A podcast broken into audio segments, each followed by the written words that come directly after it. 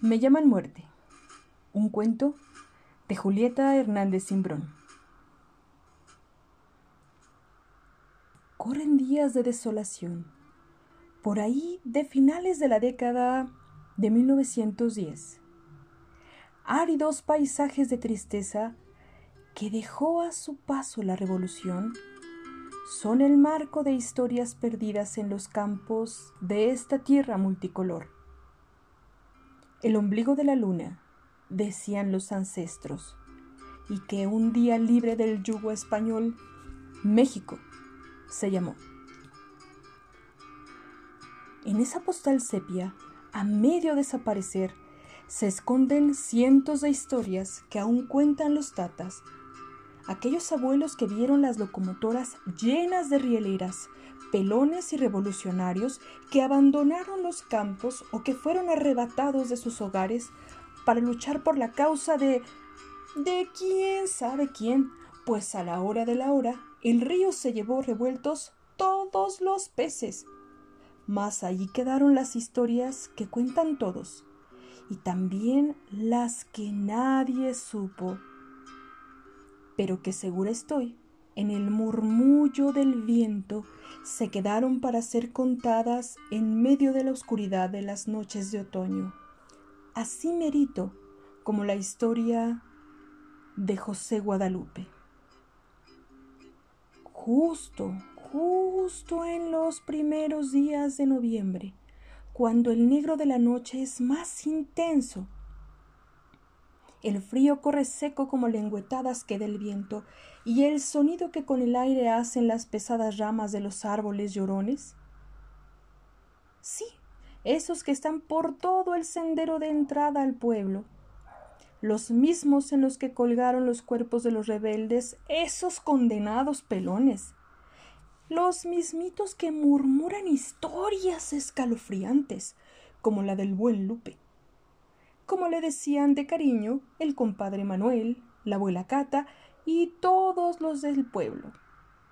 Solo alguien llegaría a presentarse ante él llamándole por su nombre de pila. José Guadalupe Melquiades del Sagrado Corazón San Juan López. Válgame el bendito, pues con buena razón solo le decían Lupe. Pues cuentan los sauces llorones que aún recuerdan cómo en esa oscuridad de una noche del primero de noviembre, poco por ahí pasada la revolución, en el pueblo de San José del Puente, que había quedado desolado, pues a muchos se los habían llevado uno u otro ejército de tantos caudillos revolucionarios que por ahí pasaron. A otros la leva. Unos, al no poder trabajar la tierra, migraron otros en familia agarraron sus tiliches y se fueron con la bola, pues ya que perdían. Pero de esos muy pocos volvieron.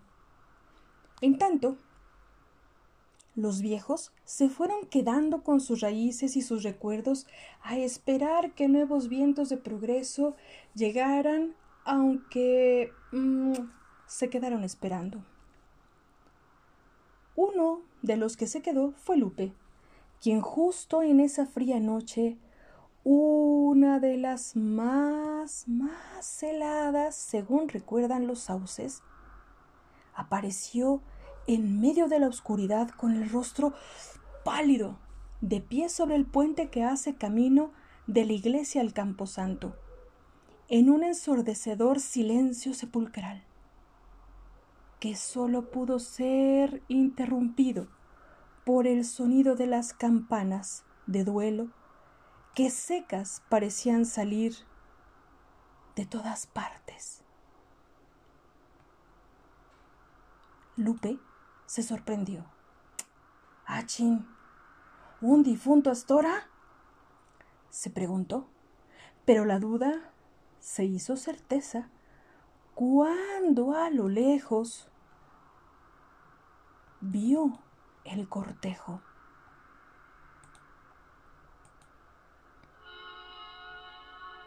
Algunos hombres encabezando el mismo con incensarios que envolvían de aromáticas nubes de copal todo el camino. Detrás de ellos, mujeres a las que no lograba verles el detalle del rostro, pero las miraba caminar en multitud, sus pies desnudos en los guaraches de cuero, andando a paso lento, arrastrando la tierra del camino con sus pesados faldones, sus blusones bordados, ese rebozo de bolita cubriendo la cabeza y el cuello con el rosario enredado en una mano, misma con que sostenía la vela de cera de animal, y con la otra abrazando un ramo de desbordante nube, o bien flor de terciopelo, gladiola, o la aromática flor del cempasúchil. Unas rezaban apenas susurrantes. Ora pro nobis, torre de marfil, ruega por él, arca de la alianza, ruega por él, ora pro nobis, torre de marfil, ruega por él, arca de la alianza, ruega por él, ruega por él, ruega por él. En tanto, las plañideras, todas vestidas de negro, con un semblante de inmenso dolor, se enredaban el rosario entre las manos, se acomodaban bien el oscuro rebozo, propio para la ocasión, y que el aire juguetón les tumbaba una que otra vez de la cabeza al blusón. Así, en ese ir y venir se tomaban del brazo, una a otra, tal cual es su labor, agarraban fuerza para estallar en llanto tendido para macizar la intención. Y que nadie olvide con eso que lo que llevan es un muerto al panteón.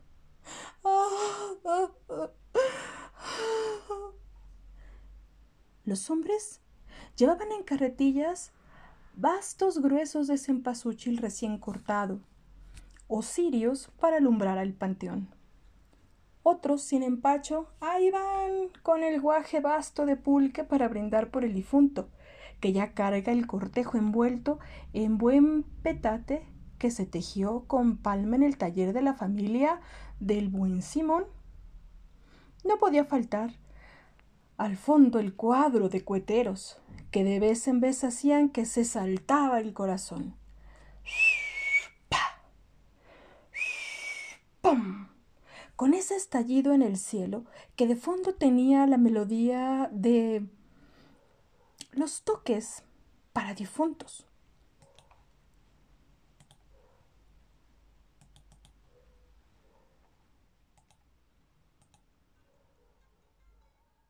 Qué solemne tocaba la banda de viento que de otro pueblo alguien muy amable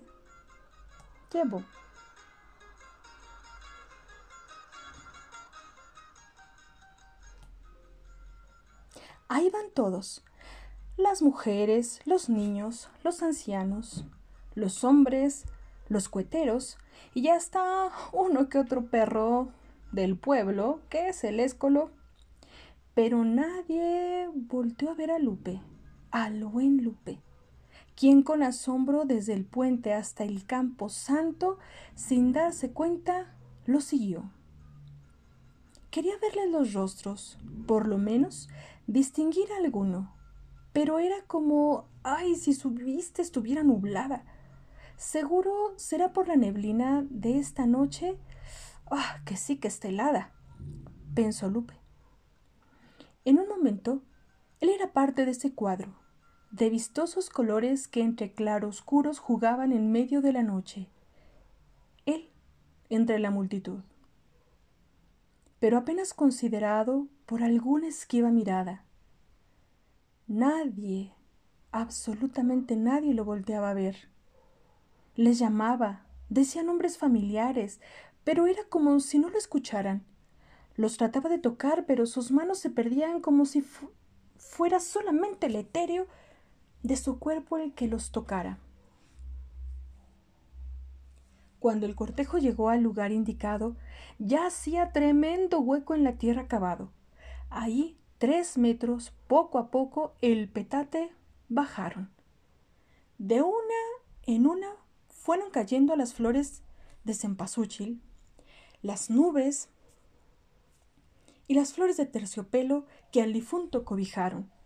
Como lluvia, también cayó el agua bendita que las rezanderas echaron y los labios entonces de oraciones se desbordaron.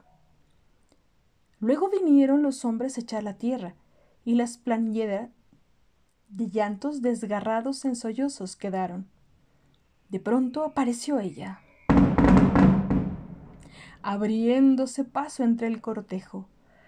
Parecía que cantara con voces diferentes, pero todas igual de dolientes.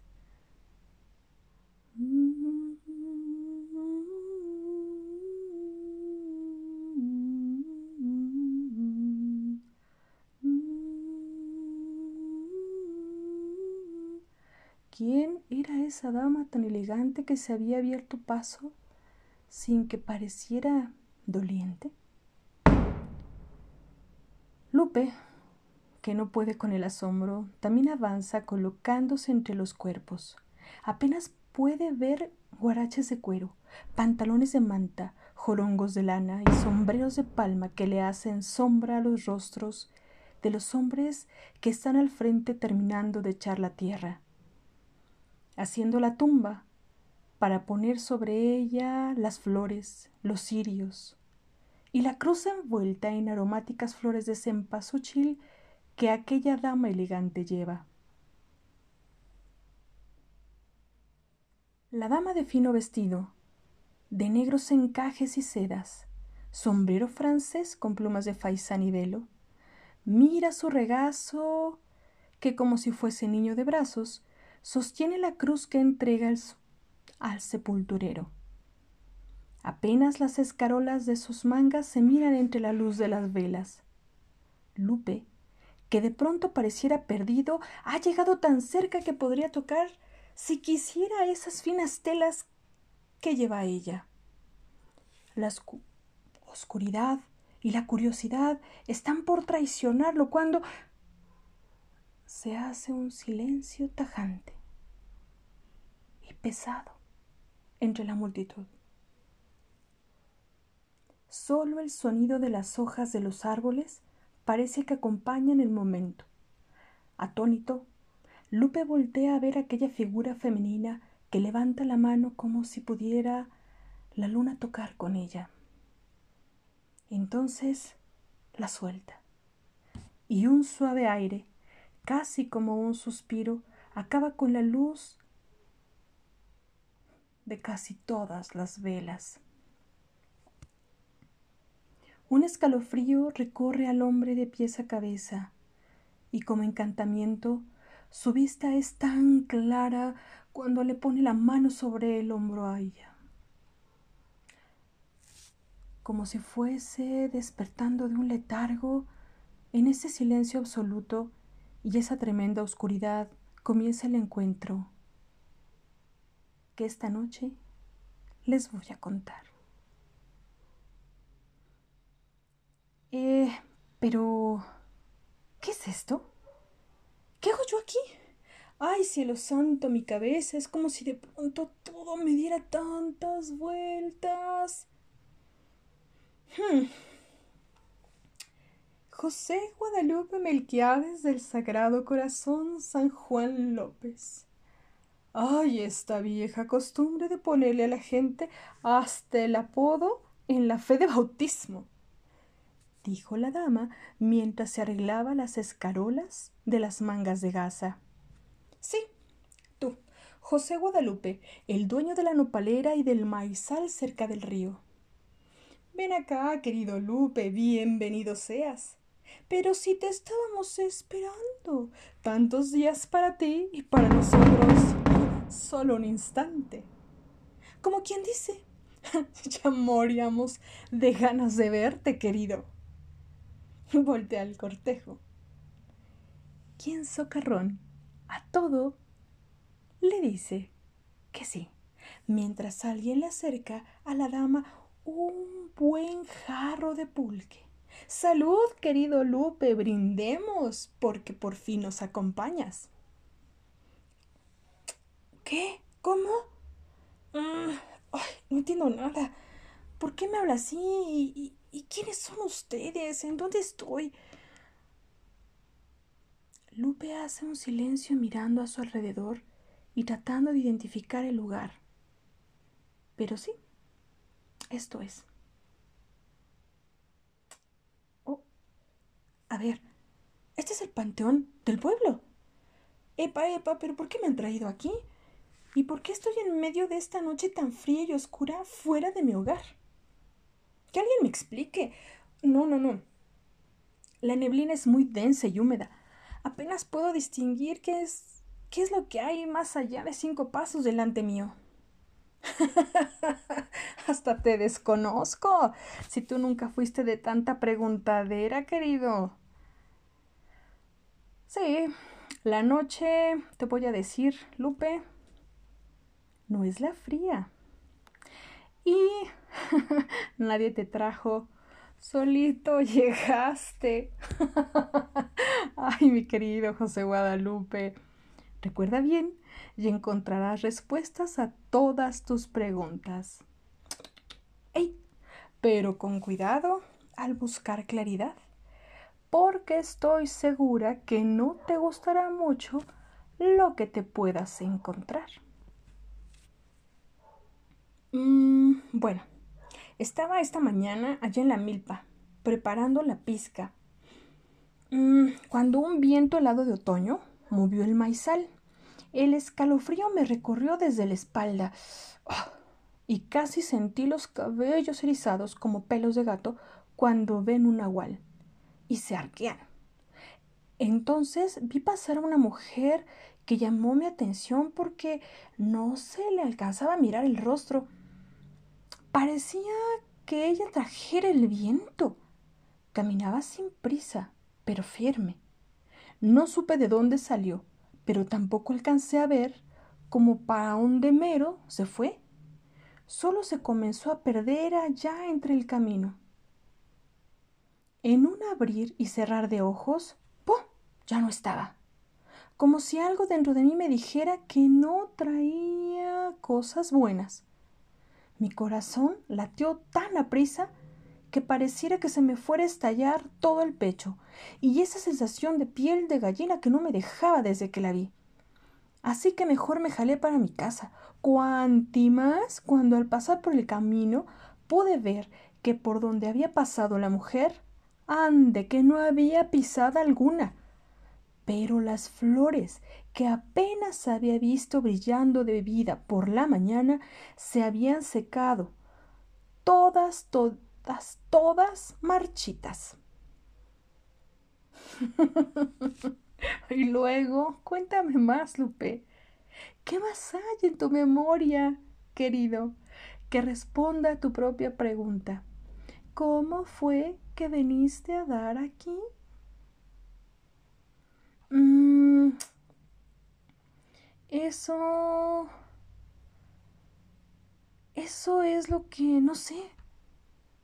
Mientras Lupe se quita el sombrero y se rasca la cabeza confundido, tratando de encontrar respuestas. Estaba yo en mi casa preparando el altar para mis difuntos que llegan hoy en la noche. Como es costumbre, su pan de muerto, su fruta fresca, tejocotes, guayabas, cañas, plátanos, uy, un buen café, unos ramos bien chulos de cempasúchil, haciendo el camino y encendiendo una a una las velas para que alumbren su llegada. Una luz a mi viejecita, otra a mi buena mujer, otra grande para mi niño Pablo. Hmm, mi niño Pablo. Pablo. Bueno, y otra junto a un buen jarro de aguardiente para el condenado de... ya lo sé, para tu hermano José. Ay, pero si ese sí que tuvo de condenado. Pues por ahí bien regaditas le prenden más de tres velitas, querido. sí, Lupe, cada año le has ido poniendo nombre a tus veladoras. Mira qué bien que lo sé. Ay, siempre lo he dicho. ¿Quién pudiera agarrar camino en pleno otoño? Cuando a los árboles se les caen las hojas, que él con el viento hacen esos ruiditos tan, tan simpáticos, parecieran murmurar. Y ese sonido que hacen cuando los niños las pisan al jugar. Cruc, cruc, cruc. ¡Ay, me encanta! Me gustan estos días con sus olores a fruta, a café de olla, mmm, esa mezcla de copal. Es como si el corazón se preparara a la nostalgia del invierno. Oye tú, pero ¿cómo es que sabes tanto? ¿Y cómo sabes que mi hermano se llamaba José? ¿Y todo lo demás? ¿Es acaso que me sigues los pasos? Eres una mujer muy extraña. Hablas raro, llena de acertijos. Ande, pues, ¿por qué no eres clara?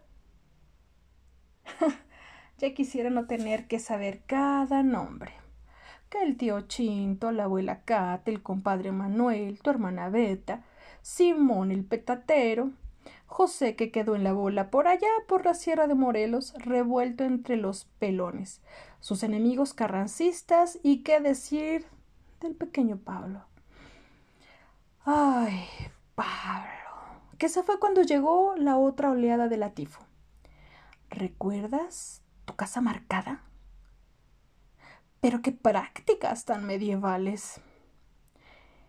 Eso por mentar solo algunos de los tuyos, pero me conozco a todos y a cada uno de los habitantes de este pueblo, y de todos los demás también. Mi memoria no conoce ni el tiempo, ni las fronteras, para mí todos los nombres sin importar cuál sea el rostro, edad, tiempo, lugar en el que están. Un día para mí todos son el mismo. Todos pueden ser Juan, o ser María. ¡Ja! ¿Qué vas a saber tú del pueblo si a legua se te miran los trajes finos? ¿Y qué es todo eso que dices y que aún no entiendo? Primero, he de decirte que del lugar que yo vengo, los trapos nada valen. Lo material es vano. Esto que miras es solo un artilugio, una fachada. Las ropas no importan, el atuendo no me cambia. Mi esencia es la misma. Ah, pues entonces, anda, explícame que no tengo miedo. Ni nadita que te tengo miedo. ¿Cuántas veces he caminado solo en medio de la noche, nomás con la sombra pisándome los talones? ¿Hasta crees que una desconocida me va a dar miedo? Bah, Seguro esto es solo un mal sueño y en unas horas me voy a despertar. y luz, hombre, ¿qué de verdad no me reconoces? Ella se acerca un poco a Lupe y cuando se va a levantar el velo, se detiene alumbrando su rostro mientras se aleja. Mírame bien, hombre, y busca mi andar en la penumbra de tus pensamientos. Mm, no. No, no, no. Aunque algo quiere mi mente recordar. Tal vez en el mercado o dejando flores en domingo de altar. No lo sé, me siento confundida. Lo intento, pero no encuentro tu voz. No puedo siquiera toparme con tu mirada en ningún momento. ¿Quién eres, mujer?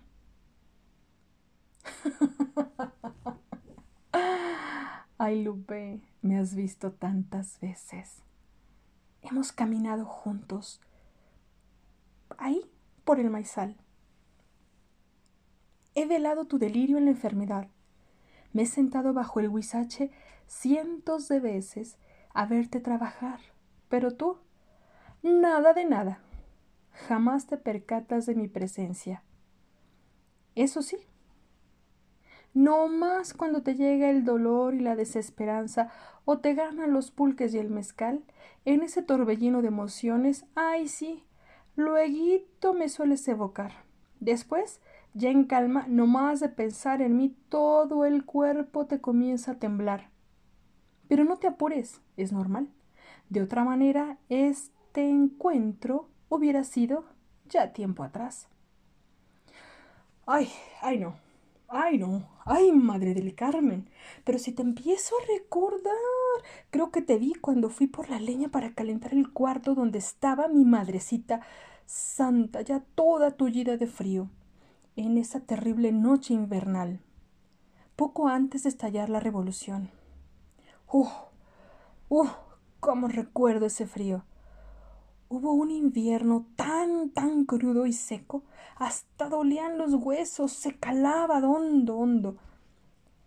Sí, estoy seguro que eras tú a quien vi caminar hacia la milpa, y cuando me acercaba para preguntarte quién eras, desapareciste al tiempo que el grito de mi mujer Lupe, corre, corre, anda, apúrate, me hizo regresar.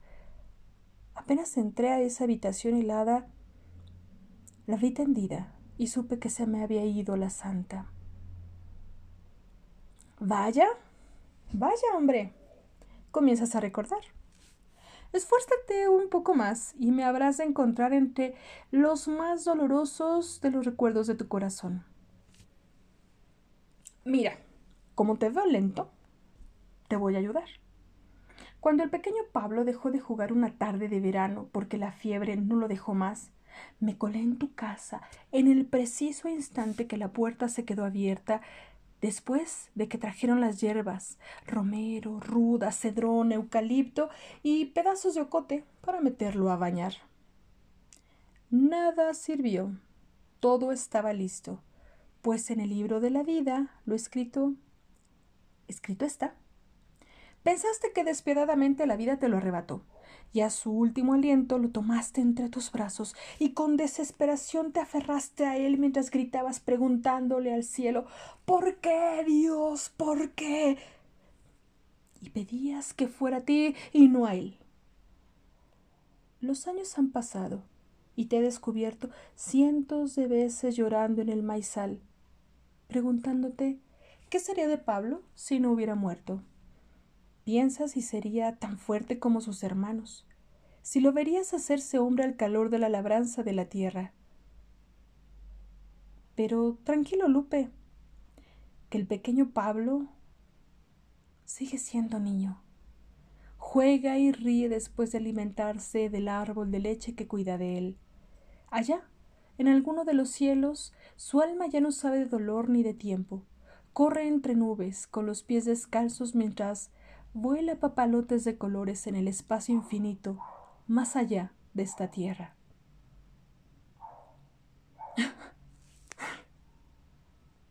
Pequeño Pablo, Pablo, no te atrevas a mencionar su nombre, que aún es una herida que me duele en el alma, porque después de Pablo, después de Pablo, todo cambió.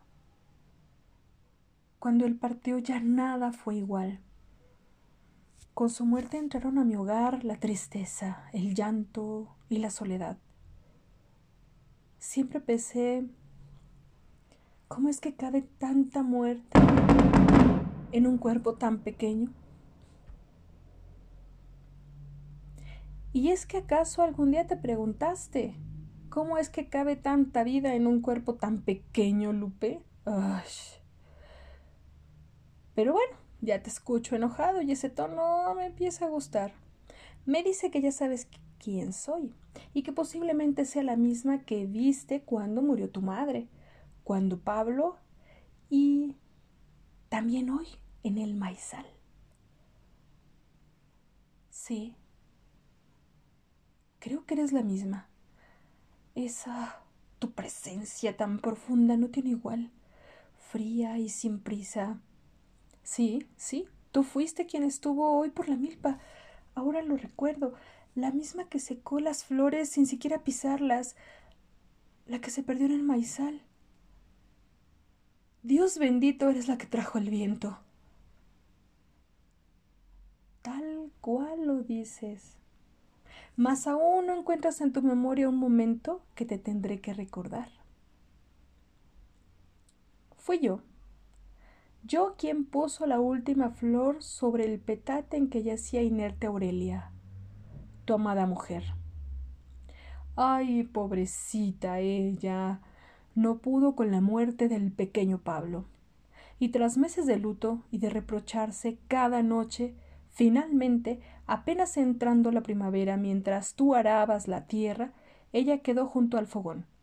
Ahí se quedaron también el chiquihuite con las tortillas recién hechas, envueltas en la servilleta, de fina punta de hilo, y el cocido de gallina fresca con hierbas para el almuerzo.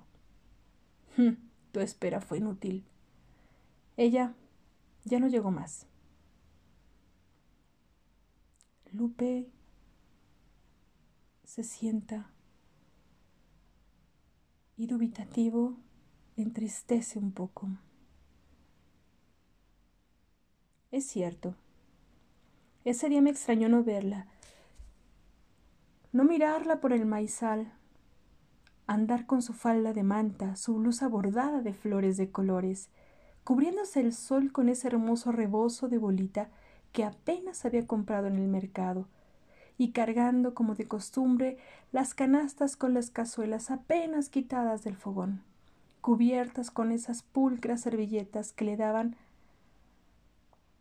por bordar, a veces a la caída de la tarde. ¿Sabes?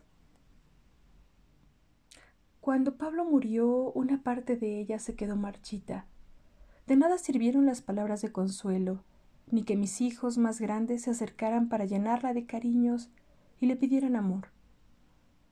Simplemente ya nunca fue la misma. Luego vino la leva, y a mis chamacos se los cargaron los hijos del maíz de los pelones. Apenas los vieron varones. Entonces, su corazón no pudo más. ¿Qué iba a saber ella que regresarían el Juan y Antonio? A llenar otra vez de vida el hogar. Cuando volvieron, ya eran todos unos hombres. Cada cual traía su pequeña familia. Chulos mis muchachos. Pero... ¿Tú? ¿Tú no eras la misma? ¿No te recuerdo entonces así vestida? Mm, en efecto, mis ropas eran otras. Aquel día llegué con las rezanderas del pueblo. ¡Ay, esas condenadas plañideras!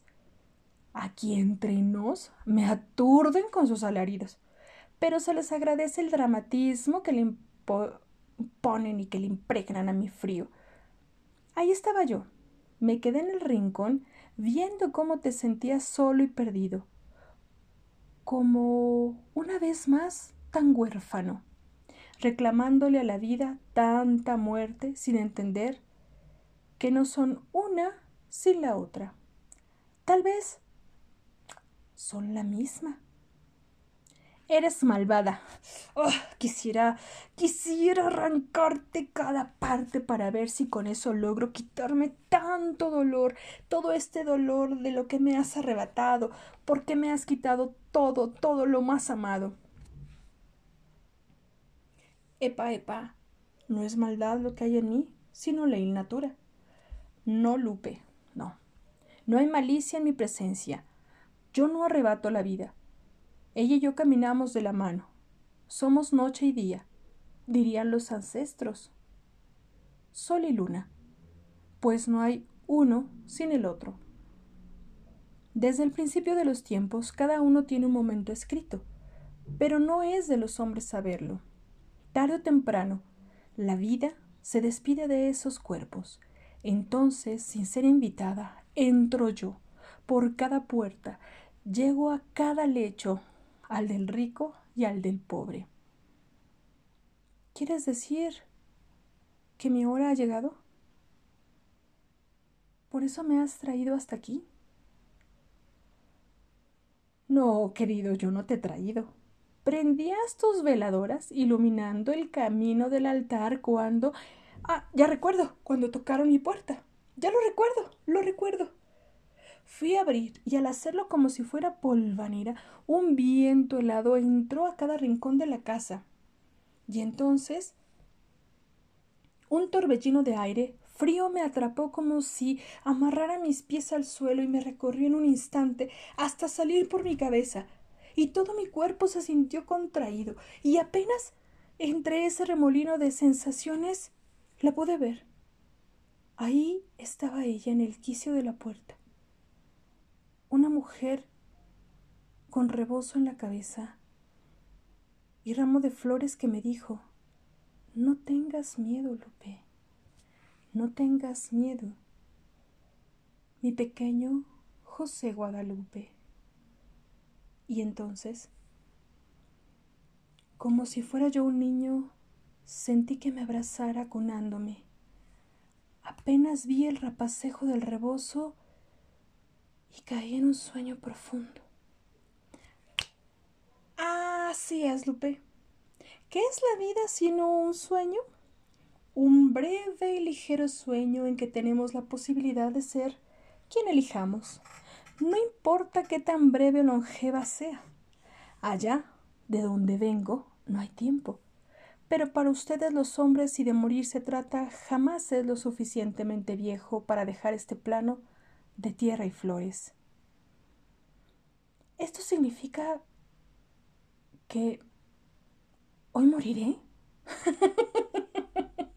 no, Lupe, no. A ver, ¿acaso no alcanzas a leer? Mira bien la cruz y lee.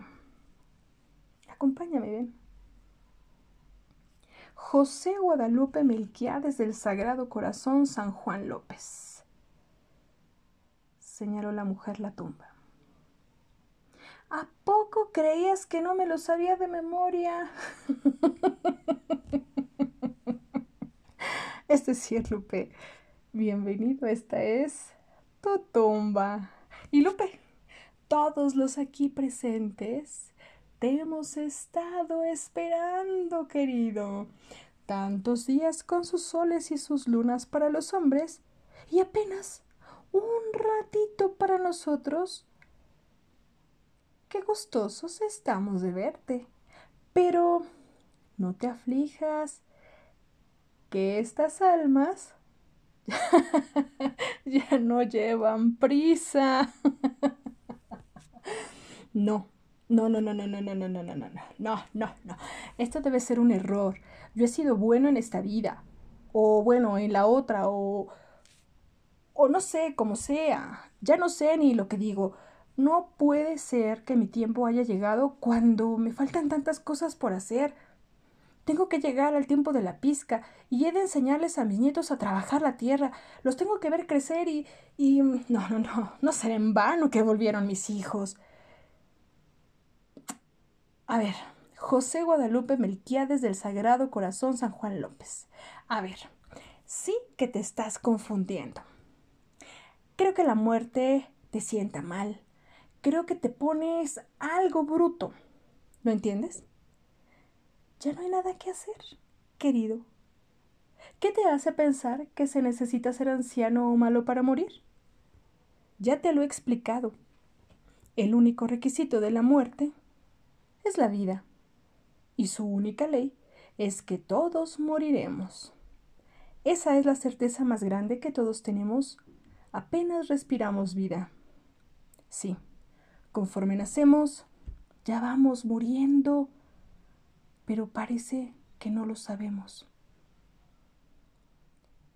No, mira, yo tengo miedo, la angustia me abruma, siento que miré sin hacer lo suficiente, que tengo tantos planes que han muerto mis hijos y mis nietos y...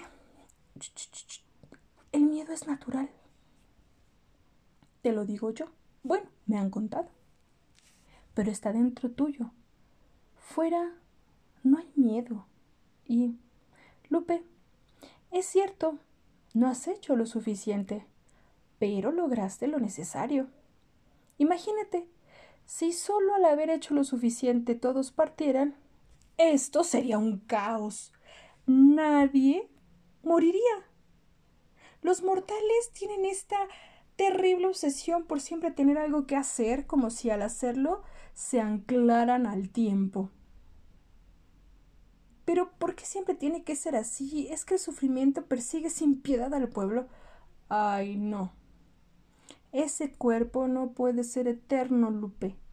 Solo un montón de carne y huesos. Allá donde están los muertos, todos son pueblo. ¿No te das cuenta que al morir todos somos iguales? Eres Juan, Lupe, José, Pablo, Aurelia, Cata, María, Rosa. Eres el hacendado y el caporal, el aguamilero y el campesino, el niño y la mujer, porque después de este cuerpo ya no hay diferencia. No hay trapos, razas, clases, condiciones. Solo almas. Que si de lo material se trata, y el viaje inicia en caja de fina madera o petate con flores, eso, a final de cuentas, no importa, porque al descalzar lo material que nos ata y nos hace ver diferentes, solo los puros huesos quedan. Es que ahora olvidas cuántas veces en tu desesperación, enojo o borrachera clamaste mi presencia. Pero te tengo que decir algo, Lupe. No era tu tiempo. No existo a complacencia. Muchas veces me senté a tu lado y te regalé un poco de sueño para que dejaras de atormentar a tu alma herida. Pero, pero es que...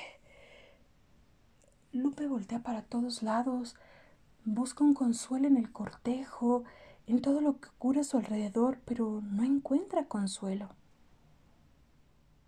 ¿Qué pasa ahora?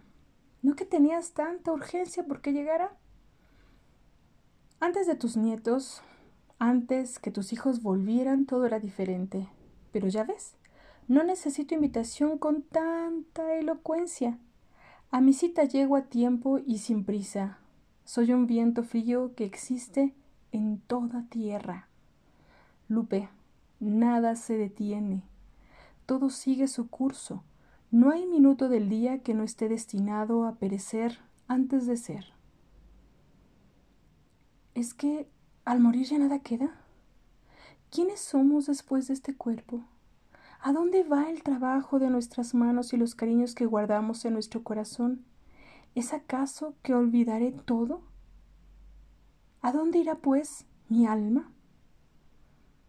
Mira, Lupe, todo lo que hiciste aquí, aquí se queda.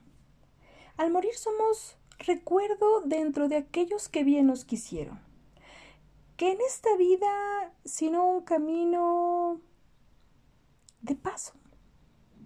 Dime, ¿qué es? ¿Qué es esta vida sino un camino de paso? ¿Es acaso que Pablo, Aurelia o José ya no viven en tu corazón?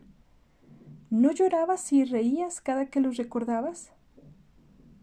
sí, Sí, sí, sí. Cada que estaba triste recordaba a mi Aurelia con sus hermosas trenzas y parecía escuchar la risa de mi Pablo jugando en el río cuando llegaba el calor del verano.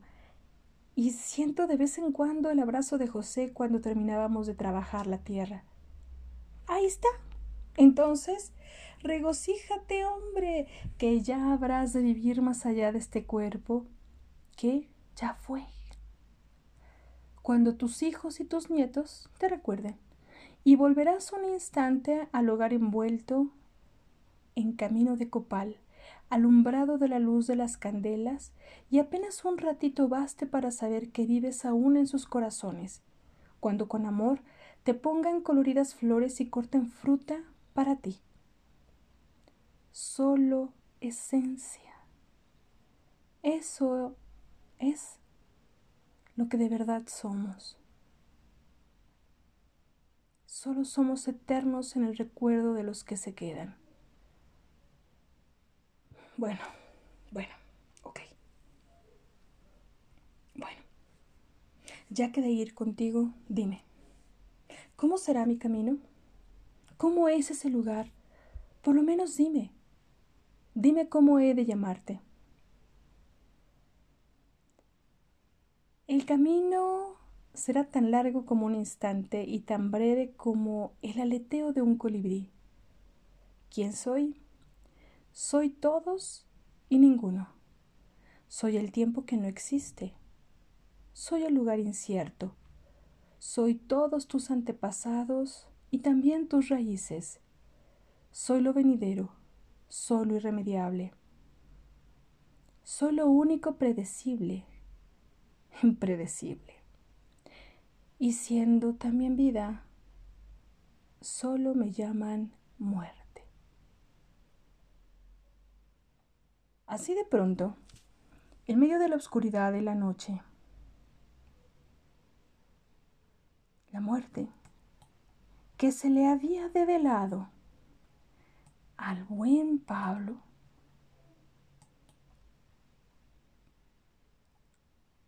al buen Lupe, parecía una mujer del pueblo como Aurelia, su madre o la abuela Cata. Eran todas las mujeres sin ninguna, con su faldón de manta, su blusa bordada con flores de colores y esa piel apenas morena a la que le hacían marco unas hermosas trenzas. Ese rostro dulce y familiar abrió desde el rapacejo del rebozo con los brazos extendidos y lo abrazó.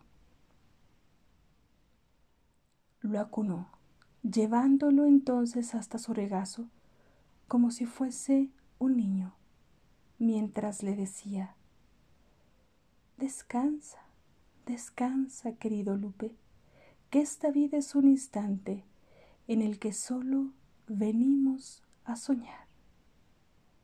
La muerte entonces abrazó a Lupe, cual amorosa madre que vela el sueño de su pequeño, mientras las luces de las velas, en una danza lenta acompañada por el sonido que hacen las hojas de los árboles con el viento, de a poco a poco se fueron apagando Solo quedaba el etéreo del copal que envolvía al cortejo en esa visión fantasmal en que aquellas almas, como cada año, se hermanaron entre cantos y flores para volver a ese lugar de lo eterno.